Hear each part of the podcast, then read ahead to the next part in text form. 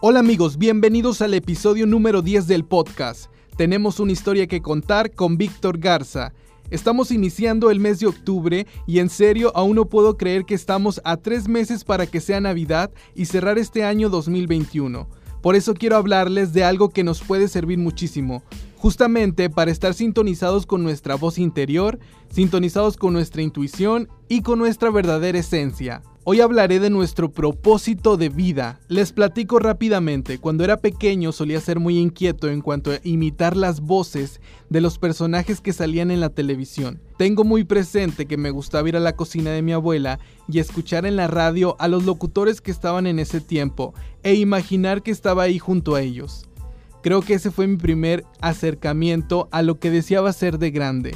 Tengo una anécdota de cuando estaba en la primaria, los maestros muy seguido le llamaban a mi mamá para que se presentara en la escuela y comentarle que era un buen alumno, pero que nunca me callaba en clase. Bueno, a mis maestros por si acaso están escuchando este episodio, les digo que soy locutor de radio y actualmente hago este podcast. ¿Te has preguntado cuál es tu propósito en la vida? Creo que es una de las grandes preguntas que todos nos hemos hecho en algún momento. Este tipo de preguntas surgen desde el alma y hasta le damos mil vueltas en la cabeza tratando de encontrar una respuesta.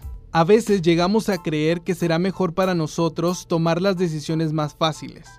Por eso en ocasiones algunas personas terminan eligiendo carreras profesionales solamente por los ingresos que generan y no por una que realmente les haga felices. O eligiendo a su pareja sentimental por intereses familiares. Hoy te invito a que conectes con tu voz interior y a escuchar tu verdadera esencia. También te recomiendo que hagas una lista de las cosas que te hagan sentir bien.